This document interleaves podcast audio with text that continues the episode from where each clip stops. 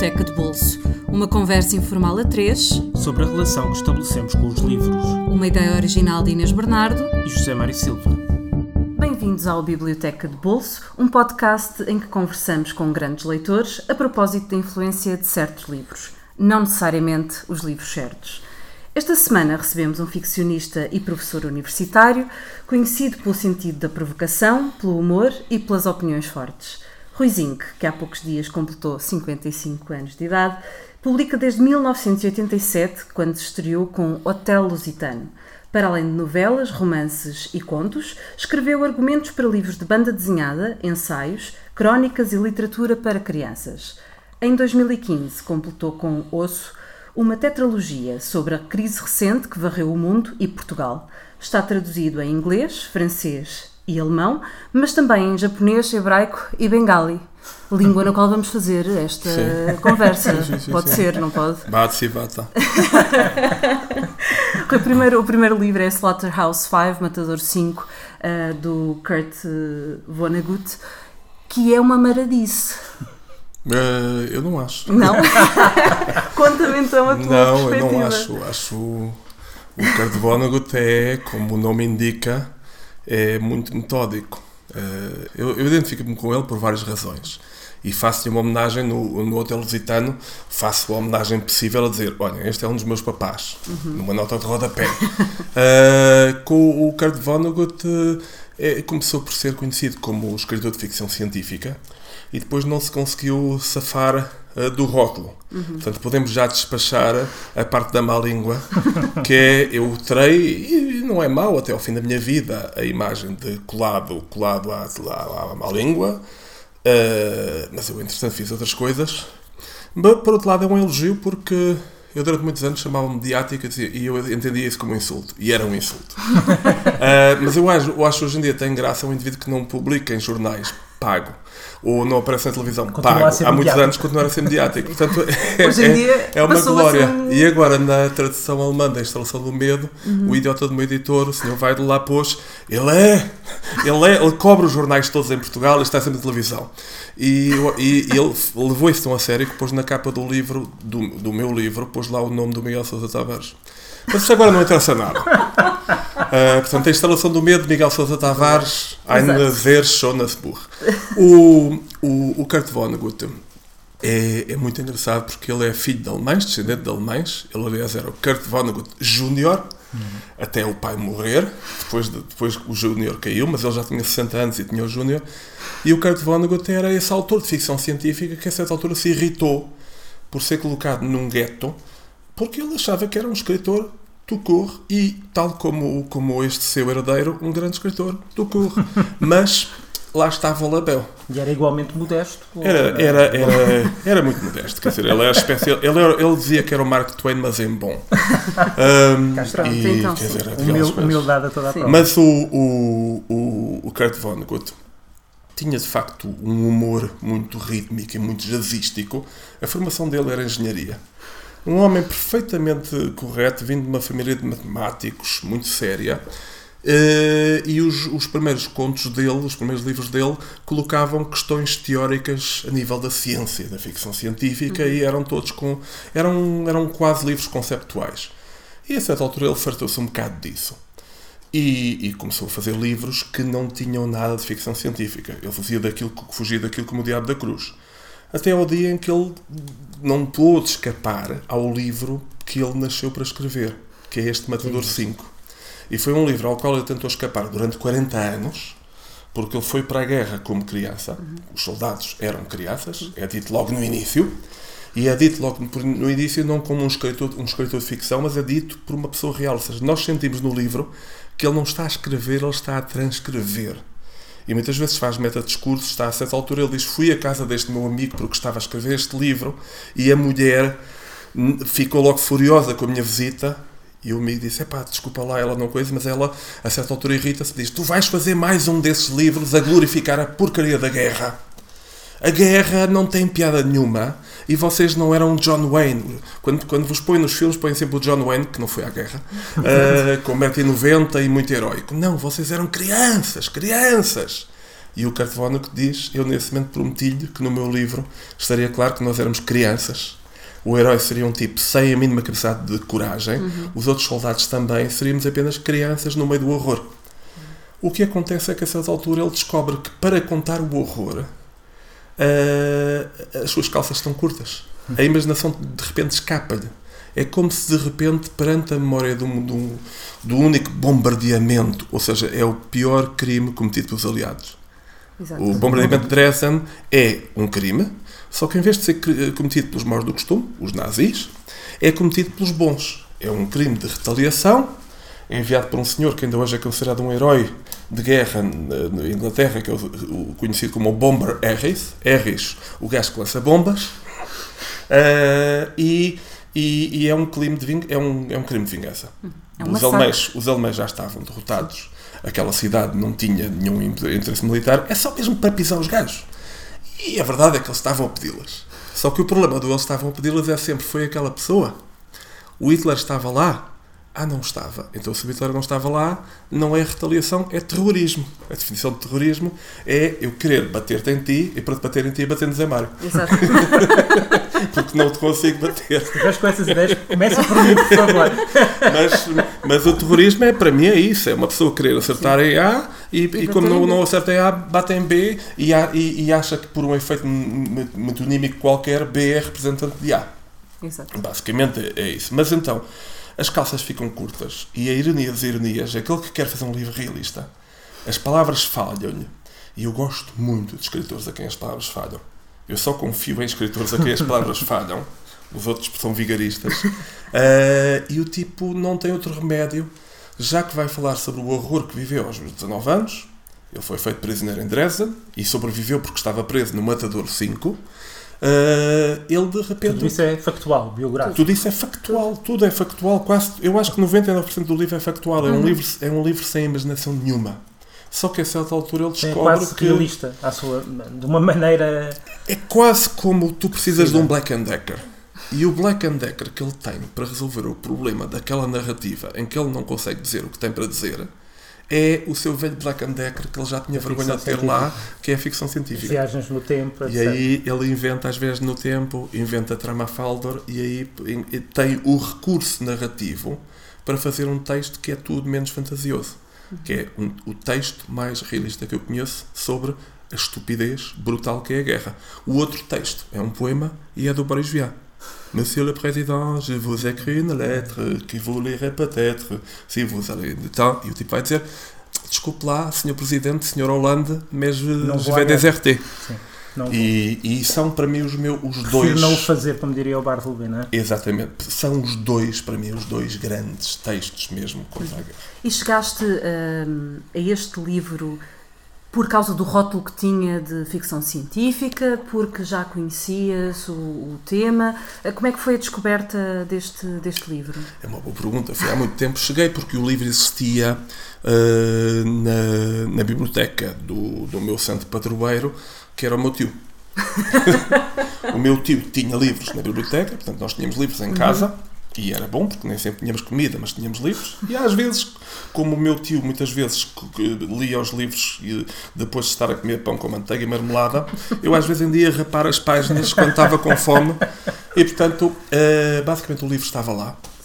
Cheguei a ele como cheguei ao Saul Bellow, como cheguei ao Joyce, como cheguei a, ao Robert B. Parker, portanto o Truman Capote. Estava lá e era fininho. era encantadoramente fininho e tinha qualquer coisa de atraente. Uh, eu estava a aprender inglês por mim próprio, graças à biblioteca do meu tio, e, e, e, e, o que eu repetia uma coisa que o Essa também tem, uh, que é um escritor com, com pouco vocabulário. Um escritor que faz um trabalho prodigioso, mas com um vocabulário muito parco. Uhum. Nós em Portugal temos pelo menos dois santos padroeiros da escrita muito variada e rica. Temos o Santo Aquilino, Ribeiro e temos a Santa Agostina. Não é?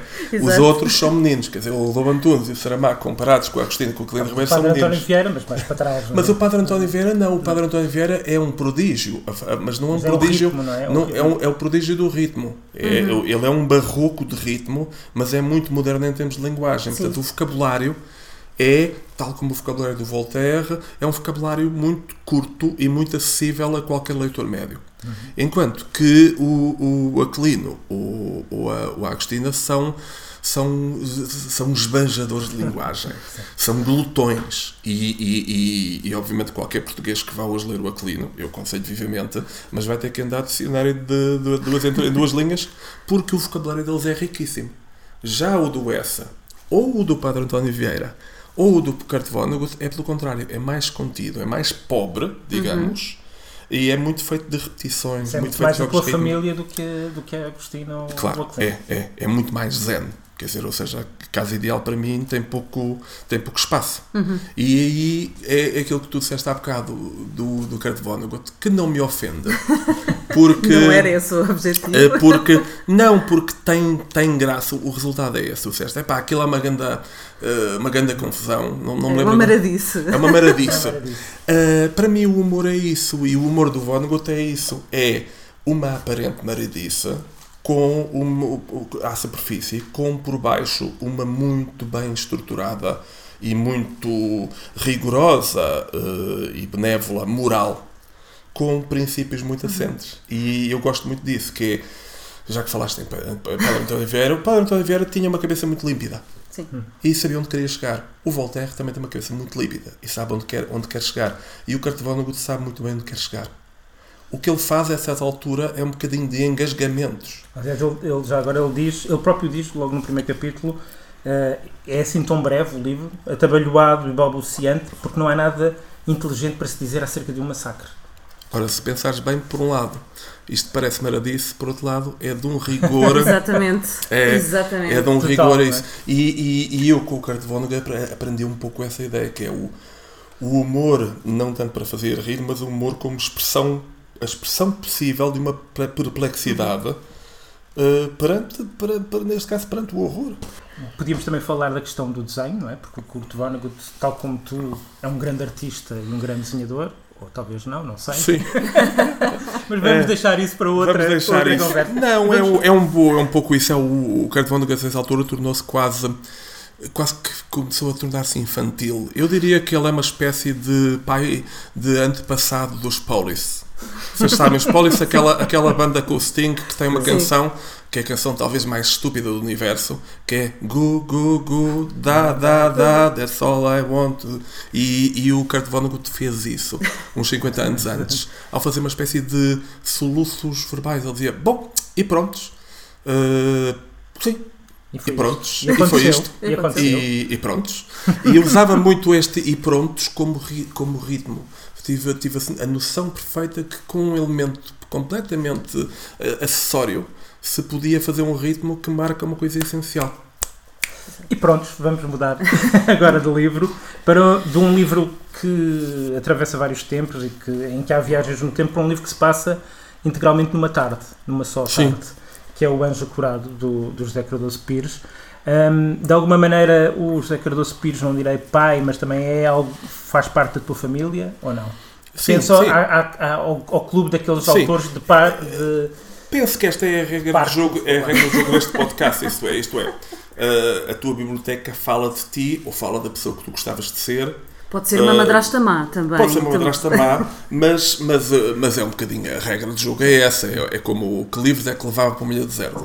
Eu, por exemplo. O, não levas os livros que não te interessam, não é? Sim, mas num podcast anterior houve uma pessoa, foi, a salve foi o Gonçalo, que, que escolheu uh, o, o livro Fragmentos do Discurso Amoroso de Roland Barthes. E eu fiquei assim, bolas! porque podia ter sido, porque o, o Fragmentos do Discurso Amoroso tem uma coisa em comum com estes três livros, que é o que me interessa a mim, que é a ficção como ensaio.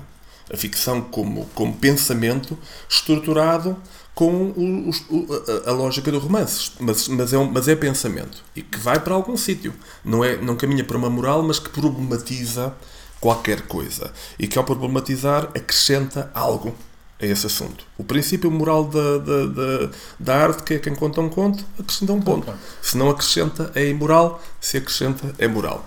E o Cardoso Pires, para mim, este é primeiro um dos poucos títulos de substantivo e adjetivado que funcionam. Geralmente, estes títulos dão bosta. Quer dizer, o sol saudoso, a tarde ensardecida, a manhã ensandecida, a mulher enlouquecida, tudo isto geralmente é um bocadinho pimba. Uhum. Mas neste caso, o anjo ancorado funciona mesmo bem. Funciona como metáfora. Até foneticamente resulta também. Resulta, resulta. E o, e o Cardoso Pires era um grande poeta da linguagem. É, é, é um dos grandes poetas, é um indivíduo que trabalha mesmo. Aliás, o Cardoso Pires trabalhava tanto com a caneta como trabalhava depois com, com o lápis. Portanto, Cardoso Pires é, edição para edição. É um rasurador, é, e, é, e, eu, e, e, eu gosto, gosto dessa imagem, gosto, uhum. gosto disso, gosto, gosto de uma pessoa que começa por escrever uma, uma frase espampanante e depois está a dizer Elias era um homem que ia pela noite, fora, não sei quanto, e de repente chega, era um homem de, de noites muitas e dias poucos, e camas poucas, noites muitas e camas poucas. E eu pensei que ele, para chegar ali, andou a escrever para aí umas 10 páginas. Uh, só que o Cardoso Pires preferia não ser eloquente. E este é um, é um texto ainda do, de um tempo do, em, que, em que a literatura portuguesa se colocava facilmente em barreiras. Uhum. Portanto, é um texto de resistência à ditadura, claro, 58.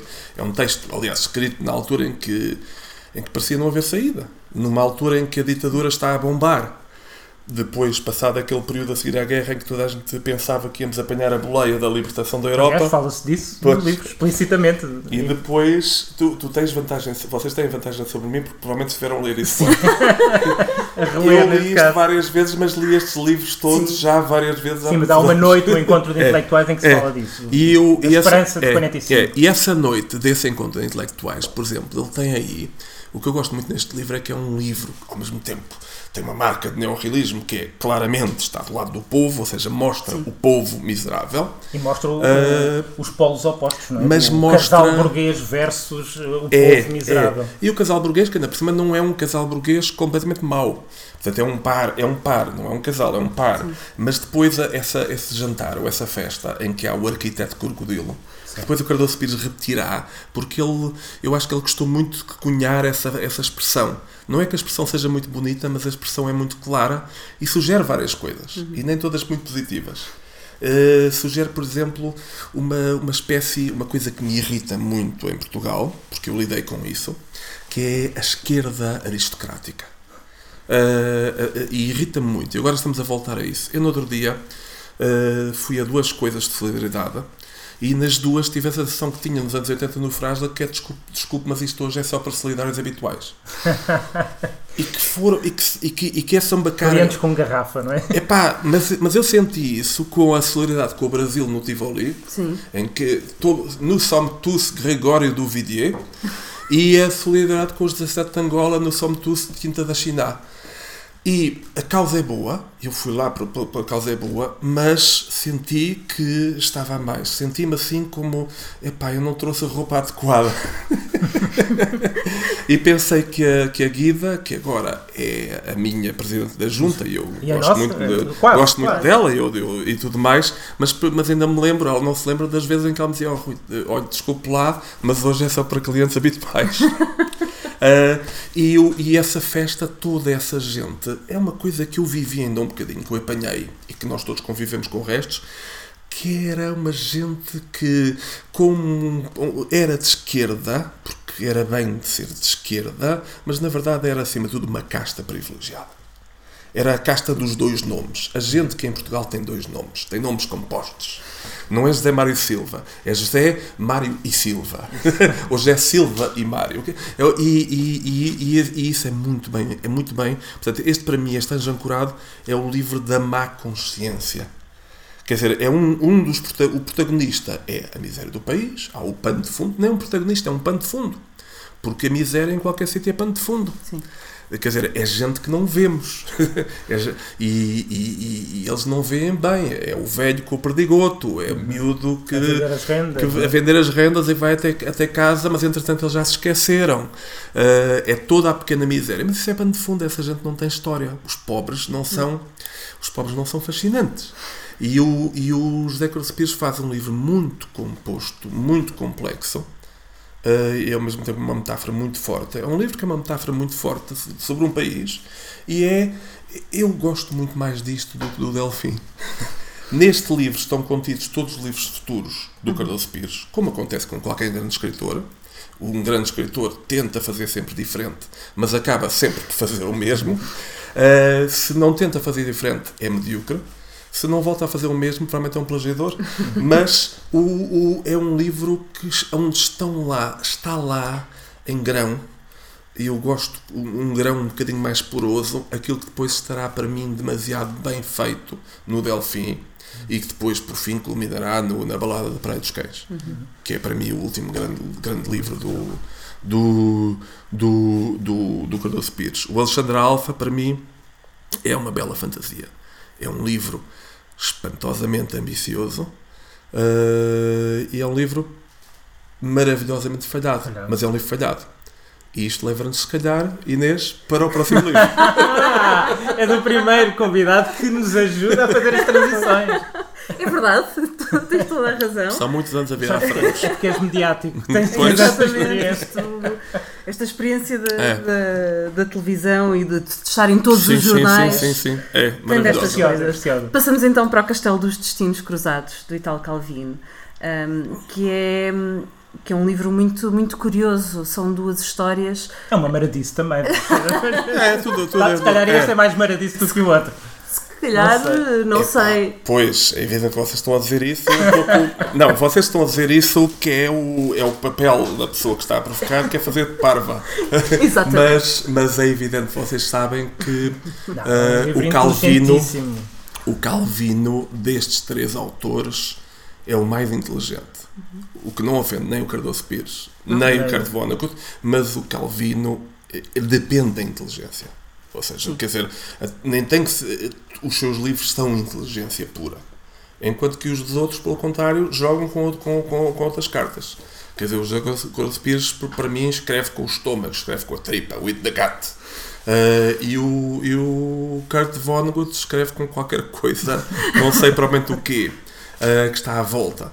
Uh, o Calvino escreve o Calvino é, é, é, é, o, é, o, todo, todo ele é controle, é, italiano Sim. nisso, é, tudo é geométrico. Sim. E este livro é um livro profundamente geométrico, é um ensaio, portanto, são duas novelas. Na verdade, não são duas novelas, na verdade, é só um livro. Na verdade, são as duas primeiras partes de um livro que devia ser três. Só que ele diz no fim, num maravilhoso uma nota da autora, dizer: pá, eu lidei com estes 5 anos, essa altura fartei-me. e o, o, terceiro era para ser isto, mas já não tive energia para isso, fartei-me disto e fui à vida. E ele publica um livro falhado. E eu estou muito contente porque eu acho que também vou publicar daqui a uns meses um livro falhado. Porque tenho que ir cá para fora. Sim. Não consegui fazer melhor, mas aquilo já está ali, já, está, já não está a amadurecer, está a apodrecer e está-me a impedir de escrever outros. E neste caso, o Castelo dos Cílios Cruzados uh, é um livro muito mais fraco do que As Cidades Invisíveis, uhum. ou Supermercado Viajante, ou As Cosmicómicas, ou a trilogia do Barão Trepador, Cavaleiro Insistente e o Visconde Cortado ao Meio. Sim, mas o, é, é, o, é, um, é o livro que é um livro de um, de um artista que se interessa pelo ensaio. E, e, aí, e aí é maravilhoso. Por exemplo, Humberto Eco morreu há pouco tempo para mim é um grande ensaísta, é um grande teórico, mas um péssimo escritor. Quer dizer, é, um, é um mau escritor. Agora, é evidente que os livros dele são muito interessantes, mas aqueles são pastelões. O que é interessante na ficção dele é o que é ensaístico, é, se calhar. É, e, e, e é o, o, aproveitar das coisas que ele escreveu há mais de 40 anos que são geniais, são brilhantes uhum. como, como, como, como, como investigação semiótica. O Calvino não, o Calvino é um escritor, como escreveu o primeiro livro muito cedo, é um, sempre foi um ficcionista, e de repente ele começou, a certa altura, já tarde na vida, a interessar-se por questões teóricas. E este livro são duas formas de colocar a mesma questão teórica. E a questão teórica é esta: é como é que pessoas que não sabem a linguagem de surdos mudos, porque isso seria batota, porque a linguagem de surdos mudos é uma batota, portanto, pessoas sem linguagem, que de repente, por magia, porque foram, deixam, de, falar, deixam de poder falar e estão ali aborrecidas que nem perus à mesa, como é que cada um vai poder contar a sua história tendo como instrumento apenas um baralho de cartas do tarot, que tem bonecos, e depois podendo fazer mímica, a Marcel Marceau, e podendo fazer caretas. e, e podendo escolher a ordem das imagens. Se eu ponho um enforcado antes de mostrar a bruxa, quer dizer que, eu, que a bruxa me salvou do enforcamento. Se eu ponho um enforcado depois da bruxa, quer dizer que foi aquela cabra que me destruiu a vida. sentido, é um ensaio sobre a linguagem. É um ensaio sobre a linguagem e é um maravilhoso ensaio. E o, o, o Calvino tem uma coisa que me atrai muito, que é, ele de repente tenta fazer, resolver um problema experimental complicadíssimo, mas o trabalho dele não é só resolver o problema. Resolver o problema é fácil. O trabalho dele é depois tornar aquilo legível para um escritor mediano. O trabalho dele é sempre, é um- ele é um experimentalista de tipo raro. É um experimentalista em que a complicação fica para ele. E como vocês sabem, grande parte dos experimentalistas do século XX são um bocadinho mais, mais espertos. Porque fazem muitas vezes uma Deixam coisa para simples, leitor- deixam para o leitor- leitor a o leitor- leitor complicação. que tem que resolver, É. não é? E, o, e, o, e aqui o, o, o- o Calvino não. O Calvino tenta, não descansa, enquanto não consegue tornar cada conto um conto quase clássico. Eu digo conto porque o Calvino eh, eh, ele, ele é um romancista, mas na verdade quase todos os livros dele são coletâneas de contos. Coletâneas de contos que ele depois, com duas ou três pinceladas, transforma em narrativas longas. Mas eu acho, acho um livro extraordinário, acho um grande livro falhado. E, e eu gosto destas três coisas. Gosto muito do, no cartevónico, do, do humor como, como perplexidade, Sim. O, humor como uma forma de expre- expressar, expressar perplexidade. No Cardoso Pires, da forma fantástica, o livro, o romance, como eh, metaconsciência. O romance como, ao mesmo tempo, uma história que é contada, que, que toca os botões do leitor, mas depois um romance que consegue falar das poucas vergonhas da casta a que o próprio escritor pertence. Porque, obviamente, o Cardoso Pires, como quase todos os escritores portugueses, beneficiava disso. E no Delfim nós vamos ver isso, que é, apesar de tudo, o escritor é convidado para ir à casa do Delfim.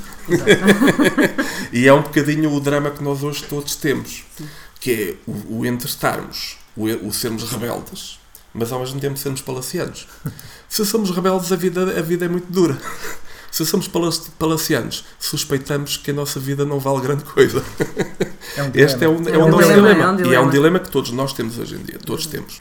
Matador 5 de Kurt Vonnegut está disponível na editora Bertrand e pela 1117 em versão de bolso, com preços do- de 11 e 8 euros respectivamente. Toda a obra de José Cardoso Pires está a ser reeditada pela Relógio d'Água e este O Anjo Ancorado tem um preço de 14 euros e o Castelo dos Destinos Cruzados, de Ital Calvino, está publicado pela Teorema com um preço de cerca de 14 euros.